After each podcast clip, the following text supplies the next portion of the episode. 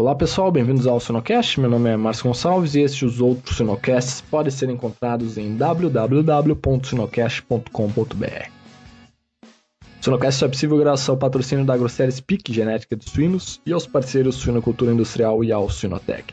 Essa empresa apoia a educação continuada na suinocultura brasileira.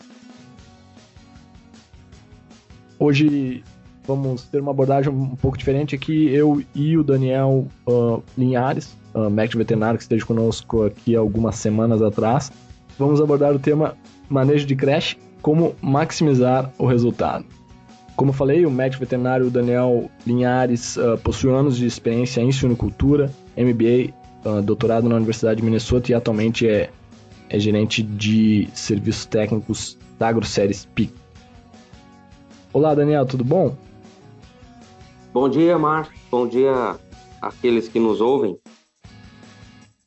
Muito bom. Uh, bom, Daniel, indo direto ao ponto, é, o pessoal sempre fala na tríade tradicional aí, né? Ração, água, ambiente. O que, que você acha uh, dessa tríade? Como é, como é que é a tua experiência nesse sentido?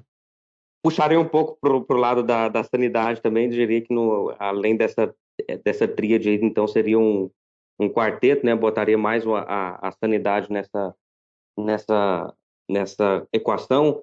E só na parte de, de ambiente, só é, é, dizer que isso inclui também toda a parte de qualidade de ar, de ventilação, de umidade e, e também de lotação, que a gente não pode é, esquecer, mas sem dúvida aí são, são pontos aí que a gente não pode esquecer.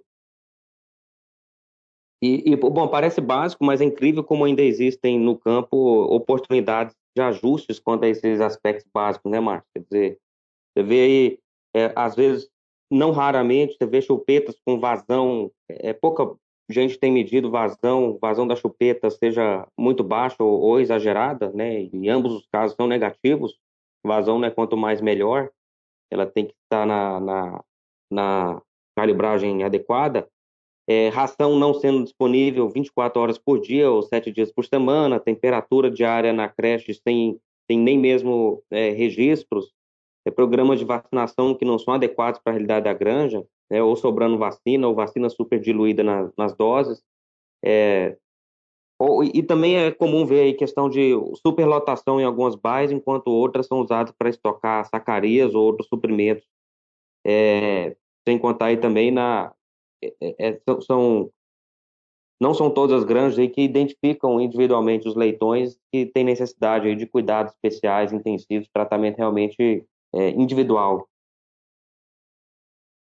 Excelente. E partindo um pouco mais agora para a parte do alojamento, né, dos leitões. Uh, recebeu, o produtor recebeu os leitões. O que, que, que é importante em relação a isso?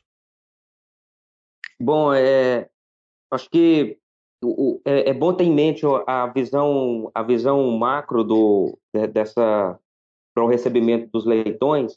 É, é interessante um, um, uma lei que foi estabelecida aí nos séculos passados, lei de, de Leibig, onde ele dizia, ele era mais, eu acho que um cientista na área de, de agronomia, que dizia que o nível de crescimento das plantas ele é ditado não pela quantidade total de recursos disponíveis ou de ingredientes disponíveis, mas pela quantidade do recurso mais espaço, mais escasso, né? Ou seja, pelo fator limitante.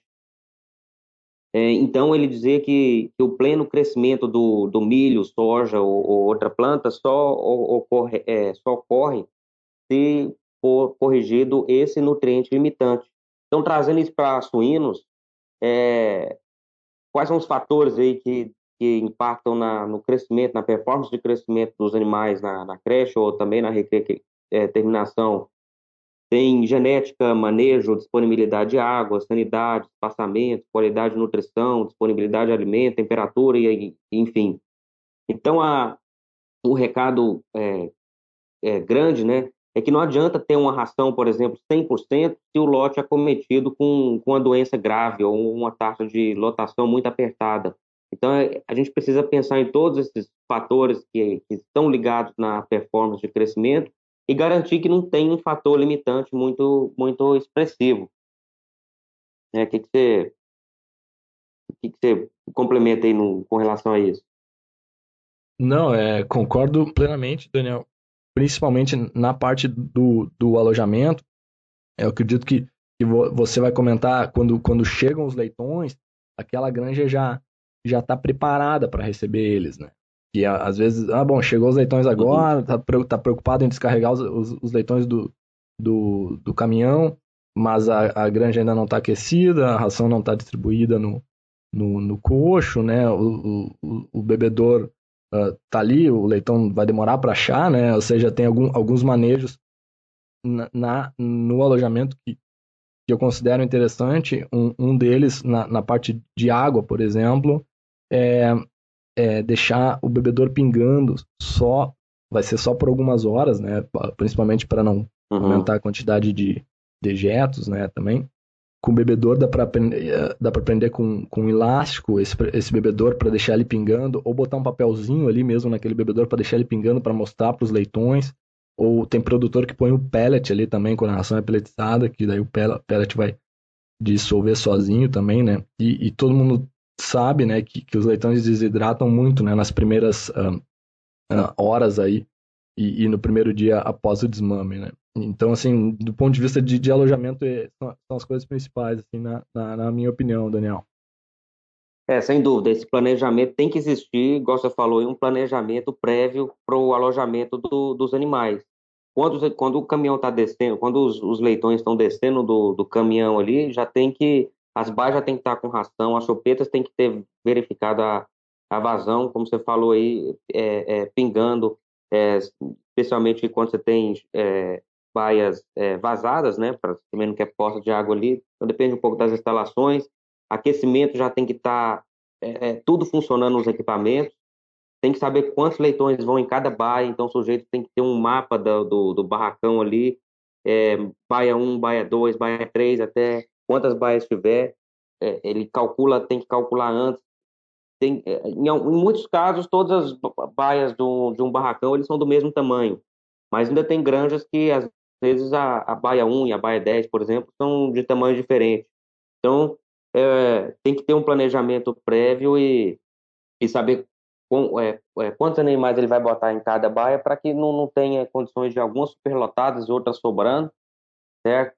E também deixar baias reservadas para encher ali no, no, primeiro um, dois, três dias pós entrada, né? A dita baia hospital que facilita ali o manejo de recuperação dos animais é, depois em algumas situações, dependendo do, do quadro do perfil sanitário da granja, uma ou outra baia adicional para é, devolver leitões da baia hospital, né? Quer dizer, o leitão que foi para a baia hospital recuperou, ele tem que sair da baia hospital é, e ir para outra baia é, para continuar crescendo. Então, sem dúvida, esse planejamento antes, esse planejamento prévio do, do alojamento, ele é crucial para o é, desempenho é, adequado dos animais. Muito bem. Bom, é, então, é, falando, né, falando nisso aí, é, Márcio, e tem, aproveitando o gancho aí, tem também é, dados recentes aí de, de vocês mostrando é, hábitos e o que fazer com esses leitões que não se alimentam no começo da, da creche, né? O dado da literatura aí diz que, que seis horas após o desmame, uh, só 50% dos leitões vão ter se alimentado, né? uh, 24 horas após o desmame, cerca de 70% dos leitões já vão ter se alimentado. Aí nas 30 horas após o desmame, aí sim vai se ter a maioria dos leitões, aí 90% dos leitões, dos leitões vão ter se alimentado. Então, esse é o momento crítico de realizar a intervenção então com esses leitões uh, recém-mamados uh, a partir das 30 horas até as 60. Ou seja, vai ser um dia após o desmame até dois dias. Ao contrário do que a gente está bem comum de ver nas granjas, que é chegar aos leitões e aí o pessoal já começar a manejar aqueles leitões, né? Eu não sei se na tua experiência, Daniel, isso aí faz sentido ou não. É um, é um dado interessante que você levanta, né? Quer dizer que se 30, depois de 30 horas tem 90% dos leitões alimentando, quer dizer que ainda tem uns 10%, que é considerado grande, de leitão que não se alimentou ainda, né? Então tem que se atentar para para isso aí, para poder minimizar, é, tendo a, a, Aí vem aqueles manejos, né? A gente deve discutir mais para frente de, do que pode fazer para é, garantir que esses leitões vão ter acesso à ração, que é papinha e, e, e ração no tapete, é, e essas os outros manejos que tem disponível. Sim, sem dúvida. E aí vem o ponto que eu falo assim, se vai separar o leitão nessa baia, uh, tal, ou, ou, como quiser chamar ela, separar esses 10% aí, ou 5, 10%, né, esses animais que foram uhum. identificados que não estão se alimentando. Por quê? Porque às vezes não é necessariamente uhum. que é um leitão pequeno na chegada do caminhão, ah, esse leitão é pequeno, ele vai lá para aquela baia. Uh, não, porque se daqui a pouco ele conseguir se alimentar, excelente, certo? Uh, tem que dar um, um, um tratamento diferenciado para os animais que têm dificuldade de se alimentar. É diferente de separar os animais pequenos, né? Mas às vezes ele está pequeno, mas está com o bucho, vamos dizer, cheio, com o estômago ali é completo e tudo, é tranquilo, né? Ele está ativo, está tá cheio, vai embora. E às vezes uh, uh, o pessoal no campo fala muito, né? Esse leitão pequeno, às vezes é o leitão até que que tinha mais dificuldade de se alimentar ali na, de mamar, no caso da na lactação, e é o leitão, às vezes, bem ativo até, né? De, de comer aquela ração que sobrou da porca. Ou de... E, então, assim, no ponto prático, é. o que, que fazer com esses leitões aí que separou? Uh, então, o que a gente recomenda aqui, uh, Daniel, é do alojamento até as 24 horas uh, após o alojamento, deixar os leitões descansarem, então. Não ficar mexendo, classificando e fazendo diversos tipos de manejo. Aí, das 24 horas até as 72 horas após aí o, o alojamento, identificar esses leitões que não estão se alimentando e então verificando aí a região do flanco deles, vendo se esses animais estão em estado de alerta ou não, né? Um, uhum. O que que acontece, né? Por falta de ingestão de ração e por consequência baixos níveis de glicose no sangue, o, os leitões não estarão tão alertas, né? Então vale, vale lembrar uh, que, que os neurônios do, do, do, leitão, e nós também, eles não armazenam glicose, né? Então, ela, ela é a principal ele é o principal combustível para os mesmos, né? E aí tem, o cérebro pode utilizar corpos, corpos cetônicos, por exemplo, mas no entanto é um processo que demora um pouco mais. Então, a melhor estratégia é auxiliar os leitões que não estão se alimentando, dar um pouco de ração com a mão mesmo na boca. E claro, vale sempre lembrar que vai depender da mão de obra disponível na granja. Né? Mas, é, é. como eu falei, aqueles produtores uh, altamente produtivos são os que mais estão dedicados, né? Então, fazer um pouco de ração umedecida, bem, bem pouquinho umedecida, e fornecer com uma seringa na boca.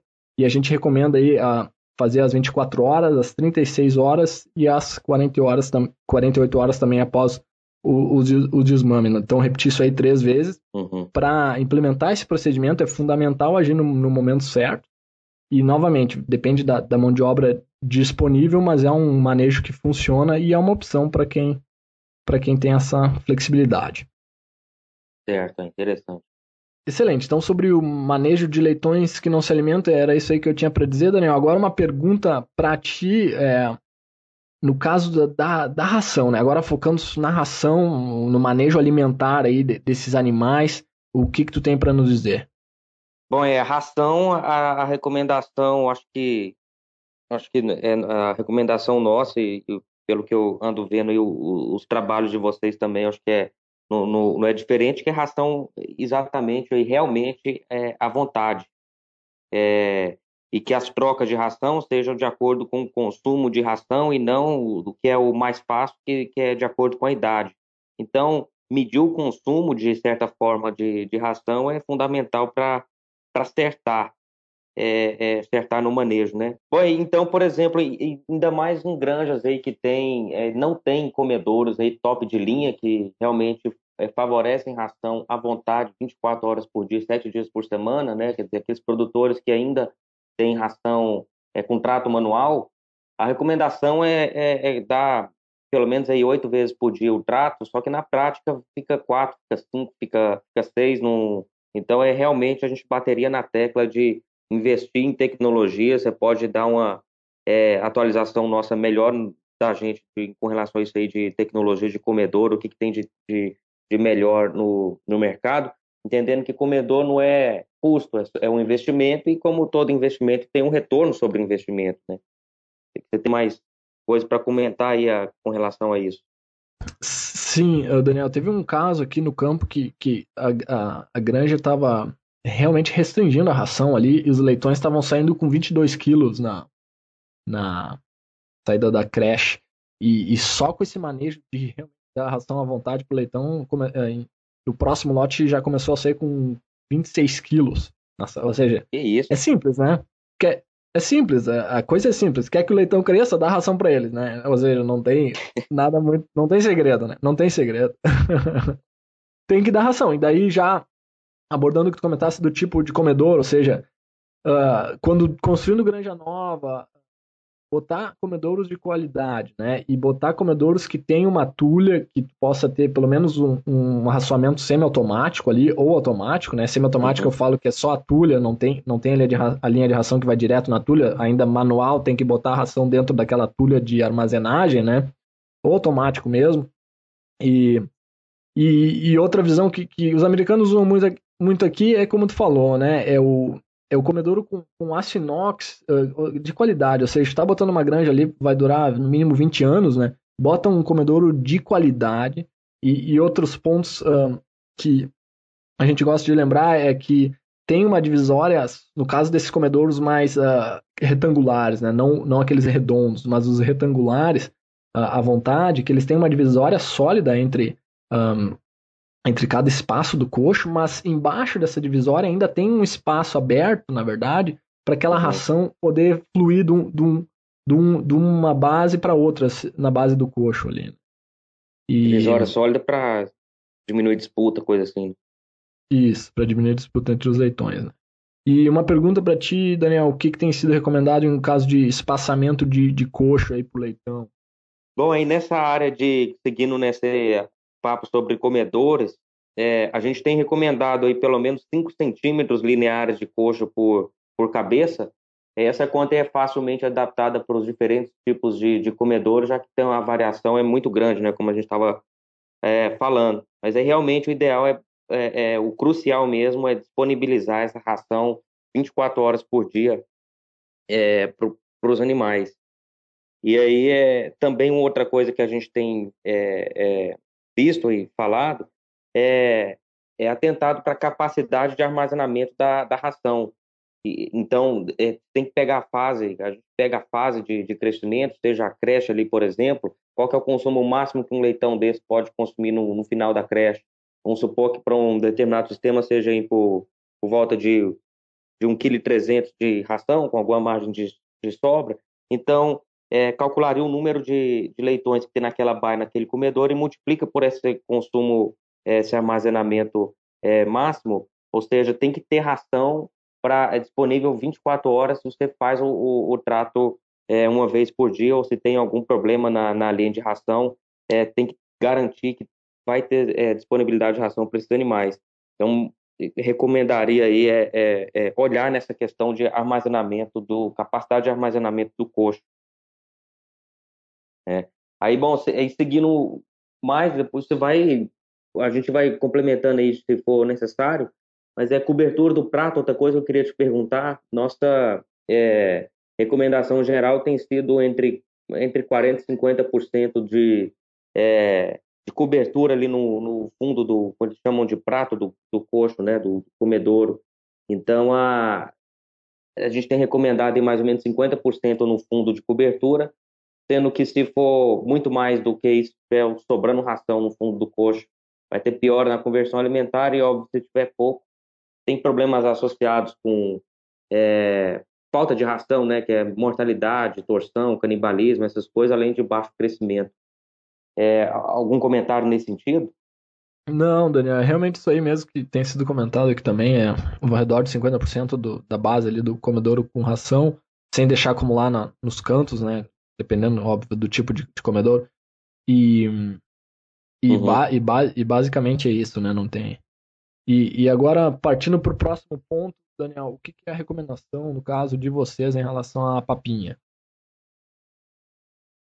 Bom, é, nós sim recomendamos papinha. É, é, papinha, pra, a gente acredita que é resultados no, internos têm mostrado que papinha o, o, a importância da papinha ela é, ela é cada vez maior quando se diminui a quando é a, a, quando se diminui a qualidade do coxo, ou seja, se você tem coxos ainda manuais ou coxos ainda é, primitivos que não sejam esse que você citou de aço inox, de esses retangulares com divisórias, divisórias sólidas e tudo mais, a papinha tem sim um, um, um, é, um efeito muito positivo no aumento do consumo dos animais então, a recomendação nossa geral tem sido para usar papinha nos, nos é, até os três primeiros dias em todos os, os animais, é, na creche, numa diluição ali aproximado de uma parte de ração para cada três partes de água, né? Então, ou seja, aí pega um litro, 700 ml você bota de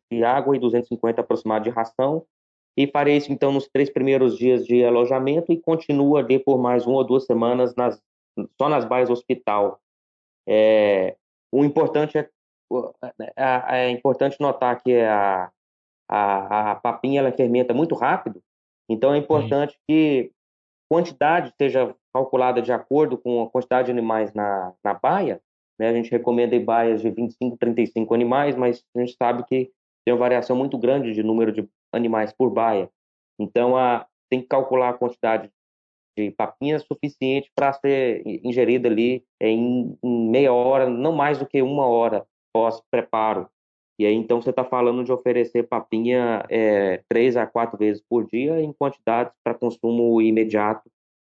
Esse aí seria, esse aí seria a, a, a nossa recomendação. Excelente, Daniel. É, realmente, eu concordo que o foco aí nessa primeira semana é fazer de tudo possível, né, para estimular o leitão, para aumentar o, o, consumo dele aí, porque tem uhum. diversas literaturas aí, a gente sabe se o leitão não está se alimentando na primeira semana, aumenta a incidência de diarreia, e então isso, isso é extremamente importante, e também o, o peso que o leitão vai estar tá aos sete dias na creche vai ditar o peso que ele vai estar tá na saída da creche, então sem dúvida, importantíssimo. Agora, um outro fator aqui, Daniel, o que, você tem a dizer em relação ao uso de tapetes de borracha ou, ou, ou outros materiais, aí no caso da, da creche? É, tem sido uma recomendação nossa também, o uso de tapetes. Aí tem de, de borracha, tem o pessoal já está fazendo aí alguns tapetes de material orgânico que com o próprio é, com o próprio tempo ele se degrada é, é sozinho, mas o uso desses tapetes, a recomendação deles, eles se encaixam no sistema onde tem você está lidando com creche de piso vazado, certo? E aí você usa esse tapete para duas coisas. Você usa esse tapete é, no período inicial ali dos leitões para circula, é, é para é, segurar o aquecimento do escamoteador. Então você bota o escamoteador e logo abaixo do escamoteador tem esse tapete para poder é, segurar o calor para os leitões e ao mesmo tempo você usa esse tapete para poder é, polvilhar ração ali por cima é, no, na primeira semana para poder também estimular o consumo e apresentar ração para para esses animais, como você disse, tem uma grande quantidade de animais que não que não comem imediatamente. Então essa é mais uma estratégia que pode ser usada para apresentar ração para o leitão. Excelente. Teve uma colega aqui que fez um parte do doutorado dela com, com esse tapete também, e o que ela observou foi que uhum. esse fornecimento aí de três, mais ou menos três vezes por dia uh, reduziu a taxa de remoção de leitões refugos pela metade. Estava ao redor de 8, 9% e, e reduziu para 4%. E justamente por, por esse fator aí que tu comentaste, é uma ração que fica mais, uhum. mais fácil ali de, de, de, do leitão começar a se alimentar, né? Se tu põe um pouco de ração no tapete aí algumas vezes ao dia. Certo. E aí, bom, é, é, é, aproveitando o gancho de novo, é, vocês aí de, do, do em Kansas têm feito muitos trabalhos e, e acompanhamento de, da interação entre granulometria e pellet, né? Então, o que, que você pode trazer para a gente como recado final na creche ou, ou, depois na, na terminação? É, qual é a melhor granulometria? Quanto baixo nós podemos usar essa, essa granulometria em ração que é, que é peletizada ou não peletizada? Certo, Daniel. Sim, tem bastante pesquisa nessa área. Eu acho que na última década, não sei, deve ter mais de 30 experimentos nessa área. Um, na creche, então, um, para ração não peletizada, né, ração farelada, é, a gente recomenda aí entre 500 e 600 uh, micra para uh, o tamanho da partícula aí, né, do milho. Uh, isso porque abaixo de, de 500 aí, muito fino o leitão ele diminui o consumo. A gente não sabe porquê, mas a gente já observou que o leitão não gosta. A gente fez alguns experimentos aí de preferência, onde o leitão tem a opção de escolher entre diferentes granulometria dentro do, da mesma baia. E realmente o leitão também não se alimenta nesse tipo de, de experimentos. Se eu não me engano, foi 70%, ou 70%, 80% dos leitões foram comer aí a, a ração nessa, nessa base, e também os experimentos de, de desempenho mostram a mesma coisa. E, e obviamente, acima de 600 micras, uh, você não vai querer ir porque vai, vai piorar uhum. a conversão alimentar também, né? No caso, uh, para ração peletizada na creche, a principal é a ração, a primeira ração ela ser peletizada. Isso ajuda muito no, no consumo de ração dessa primeira ração, então é bem importante. Uh, agora, para a segunda, terceira e até quarta ração, de acordo com o programa nutricional de cada empresa, a experiência que a gente tem nos experimentos que foram rodados na universidade, uh, a gente observou sim uma melhoria de 3, 4% em ganho de peso e também conversão uh, quando peletizou na creche. No entanto, quando a gente foi rodar os mesmos experimentos, uh, três, quatro experimentos no campo, em granjas de pesquisa, um, uh, a gente não conseguiu observar essa melhoria do desempenho por ração peletizada na creche. Lembrando, a, com, com exceção da primeira ração, né? A segunda, uhum. terceira uh, fase aí da creche. Então é uma coisa bem interessante, né? Ou seja, então, e, e, outra, com a ração peletizada, tu tinha perguntado, né, se, se, se pode diminuir aí a, a, a micra, no caso, a, a granulometria, quando tu está peletizando. Sim, quando tu está peletizando, o animal vai consumir aquela ração. Mas, novamente, não observamos ainda a melhoria no desempenho por causa dessa redução das micras, certo? Abaixo de 500 micras. Certo. Então, basicamente, é, é essa a mensagem que a gente tem aí nesse sentido, Daniel. Joia. Entendendo que quanto menor a, a micragem, vamos dizer, melhor a eficiência de, de uso da ração, mas aí tem essas questões que você apontou bem, que tem que é, observar, pode variar de acordo com cada sistema, de questão de, de consumo e de é, ração, se ela flui, não flui na linha e coisas desse tipo, né? É, bom, aí justamente no caso da terminação, principalmente, a, a nossa recomendação é para moer o milho o máximo que conseguir, né? Então aí tem empresas que conseguem a 350, 400 micras ou até menos, né? Uh, só que aí começa a entrar naquele fator que, que tu comentaste, o, o, a ração não, não vai fluir na, nas linhas de ração, linhas de ração dentro da granja, né? Ou, ou, dentro do comedor também, a ração não tranca, né? Então, uh, a peletização aí se torna uma ferramenta interessante, obviamente vai depender também se a, se a empresa tem pellet ou não, né? A pelletizadora, né? E, mas sim, a diminuição da granulometria, a nossa estimativa aí é que para cada uh, 100 micra que diminui a, a, granulometria vai melhorar de 1% aí a conversão. E sim, a, a, ração pelletizada traz resultado, como a gente sabe, né, em torno de 6% aí, ou, dependendo de, de cada experimento uh, em termos de ganho de peso e conversão aí na, na, na terminação, né? Uh, mas, obviamente, cada, cada empresa tem que fazer seus, seus cálculos aí, se vale a pena investir em mais uma peletizadora ou não, de acordo com cada, com cada sistema. Sem dúvida. Bom, Daniel, movendo agora para a área de, de bebedouros. O uh, que, que é a recomendação hoje?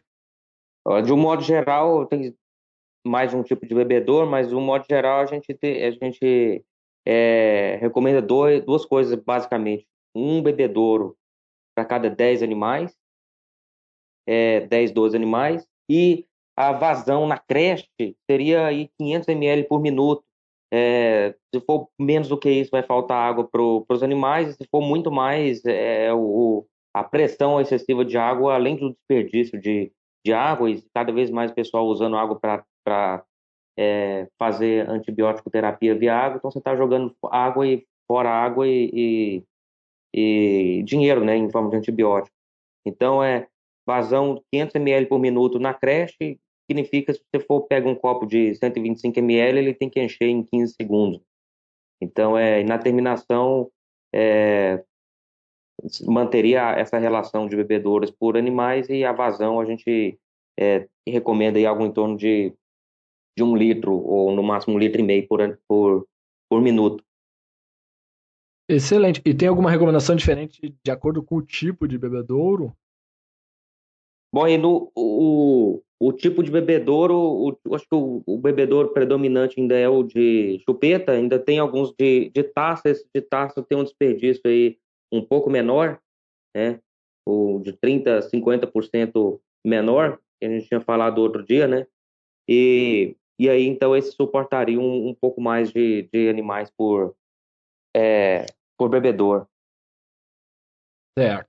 E agora, indo mais para a parte de, de aquecimento e temperatura da, da, da creche aí, Daniel. E que são as recomendações? Ó, oh, Márcio, entrando nessa parte, sei se você concorda comigo, mas aí é, é, um outro ponto aí de grande oportunidade de melhoria que a gente tem no Brasil. Né? Um, a gente falou bastante, a disponibilidade de ração, o outro é aquecimento. É, é, é, realmente essa parte de aquecimento e tem muita, muita coisa que fazer. A gente, de um modo geral, recomenda que a umidade é, na creche seja menor do que 65%, né? então, ou seja, abaixo de 65%, e temperatura é relativa, inicia ali com 32, 33 graus no período do alojamento, né, considerando os mama com 21 dias, e reduz mais ou menos um, uh, 1,3 a 1,5 graus por semana. Ali por volta dos 14 quilos tem que estar 26 graus, e no final ali 23, 24, 25 quilos, ali pelos é, 23 graus. Mas é realmente necessário aí é, é, essa recomendação de medir a temperatura máxima e mínima todo dia da, da, da creche, pelo menos, Assim como a gente faz em temperatura de geladeira para vacina, para sêmen, né? Na creche ainda tem muita oportunidade nessa área de monitorar de perto o que está sendo o ambiente ali em termos de temperatura e é, ventilação e, e, umidade.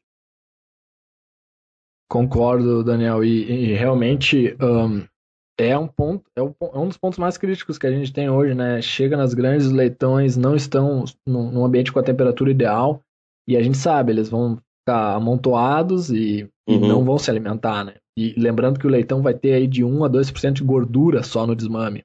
Então eles não têm aquela gordura corporal e realmente a gente tem que Tem reserva, essa... né? É, não tem reserva. Excelente. E no que diz respeito à sanidade geral, aí, em termos de, de creche?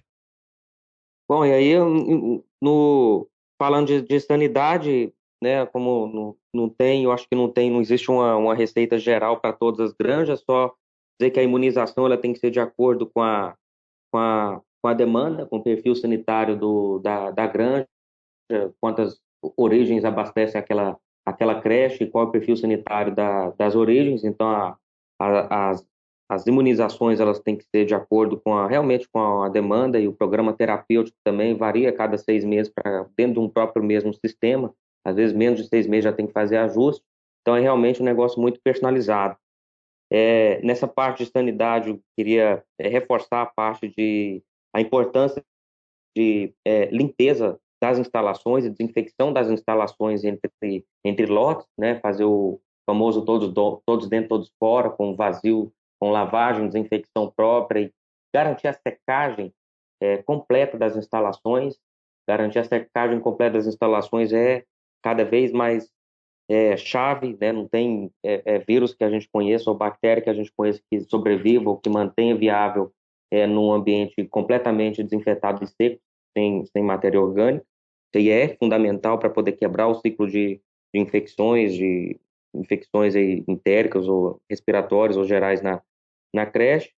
E nessa parte ainda de sanidade, a gente comentou um pouco antes a, a importância da identificação rápida, precoce, pronta dos animais que precisam ser, é, que necessitam aí de um cuidado especial, seja mover é, para a baia é, hospital para poder ter um estímulo um pouco maior com papinha e com cuidado com, com menor lotação, é, quanto com animais aí em, em granjas que têm é, algum desafio sanitário, como um artrite, um, uma questão respiratória ou entérica, para poder tratar precocemente que tem um estudo recente aí no, no, no é, da, da Lucina Galina no J-Shep, onde eles compararam a adoção de um manejo de identificação e tratamento é, individual e precoce dos animais, né, comparando lotes com esse manejo e sem esse manejo, e o, a conclusão geral é que é, houve uma redução só para pela implementação desse, desse manejo adicional de identificação precoce e tratamento dos animais, é, teve uma redução uma queda de, de meio por cento na mortalidade da creche, um aumento de um quilo no peso de saída da creche e, e com custo veterinário de 50 centavos de dólar mais barato por cabeça. Você, em vez de você, se você não faz essa identificação precoce e, e, e é, trata o animal individualmente, significa que a doença vai se é, vai evoluir e mais tarde você vai ter que é, medicar todos os lotes em vez de um só. Né? Então foi um, um, um, estudo interessante que evidenciou em forma de números aí essa a importância dessa identificação precoce dos animais. Muito legal esse trabalho, hein, Daniel? O, e um ponto que eu tenho para adicionar aqui da época que eu estava trabalhando no campo é um, é bem empírico, mas eu, considerava relativamente acurado aí. Uh, se eu visitava uma granja de 2 mil leitões e eu, e eu na visita encontrava dois leitões uh, que teriam que ser medicados, eu co considerava ok, né? Se eu encontrava mais que isso, é, eu já considerava que estava deficiente a, a velocidade, vamos dizer assim, de identificação desses animais. Uh, ah, legal. Quatro, seis leitos. É um número bem empírico, mas é, é um número que, que eu fazia o meu ponto de corte ali para termos de será que a gente precisa recomendar aí ou não, né, uma, uma ação mais rápida na identificação dos animais. Uhum. Uh, Daniel, e, e outro ponto nesse mesmo sentido, né, o produtor e, e até mesmo o assistente técnico na visita um, procurar avaliar uh, todos os animais da granja, né? Ou seja, nessa, nessa visita técnica, uh, dedicar aí, tem um colega que sempre, sempre falava, né? Dedica aí um a dois segundos por animal e, e realmente dá tempo de, de visualizar e, e visualizar uh, todos esses animais alojados, né? Sim, sim, sem dúvida. Beleza. Agora, para finalizar, Daniel, um, Quais suas mensagens finais, então, sobre como maximizar o desempenho de creche para os profissionais aí que, que nos escutam? Bom, acho que eu voltaria naquele, na, na ideia, é, na conversa inicial nossa, onde a gente conversou sobre a lei de, de Liebig, né, onde o nível de expressão do potencial genético de crescimento dos suínos ele é ditado não pela quantidade total de, de recursos é, mas pela quantidade do recurso mais escasso, né, pelo fator limitante. Ou seja, não, não basta a gente ter, por exemplo, o melhor espaçamento possível, é, é, vamos supor, meio metro quadrado por animal na, na creche, se falta disponibilidade 24 horas de ração. Então, a gente precisa pensar em todos esses fatores e garantir que não tem esse fator limitante muito expressivo. Não adianta você garantir 90% e, e ter, falhar ali em um ou dois pontos, mas falhar gravemente, esse fator ele vai ser o fator limitante para o crescimento dos animais. Então tem que realmente ter esse checklist desses pontos aí que a gente que a gente conversou. E no final do dia, como é que você sabe se você está atingindo o pleno crescimento? É, é uma simples questão de perguntar é, os números, né? Os números não, não mentem. Eu, hoje em dia, o que, que a gente quer ver na creche, saindo, considerando aí peso de saída de 25 quilos, a maioria dos sistemas, né, ali entre 21, é, 63 dias de alojamento, é, início com 21 dias o alojamento e, e saída com 63. A gente quer ver então um GPD aí de o potencial é, seria de 445, 450 gramas, não, não é, é, menos do que 400 gramas é, por dia na creche, e uma conversão alimentar aí de 1,46, então ficaria é, satisfeito com alguma coisa aí é, é, abaixo de, um, de 1,5 a conversão alimentar nesse período. Excelente, Daniel. E os pontos que eu tenho para adicionar, assim, para finalizar, na, na, minha visão, são três pontos que a gente tem de oportunidade né, no Brasil. Primeiro é o que tu falou, e a gente já falou 20 vezes, é ração à vontade, que realmente é simples, mas não acontece em todas as granjas. Segundo ponto é a qualidade dos comedouros, né? Que é uma coisa que realmente não tem como. É uma granja já estruturada, né, é difícil de mudar. Às vezes, ou quando vai fazer a manutenção dos comedouros, daí sim tem a oportunidade de botar comedouros de melhor qualidade, comedouros dúvida. à vontade. E a terceira e, e última é, é, é, a qualidade da, das instalações, no caso em relação a, ao aquecimento, né? Fora isso, Daniel, muito obrigado pelo teu tempo e muito obrigado por esse bate-papo. Eu que agradeço, com satisfação esse bate-papo aí. E no mais, então, um grande abraço e até a próxima. Obrigado, Daniel.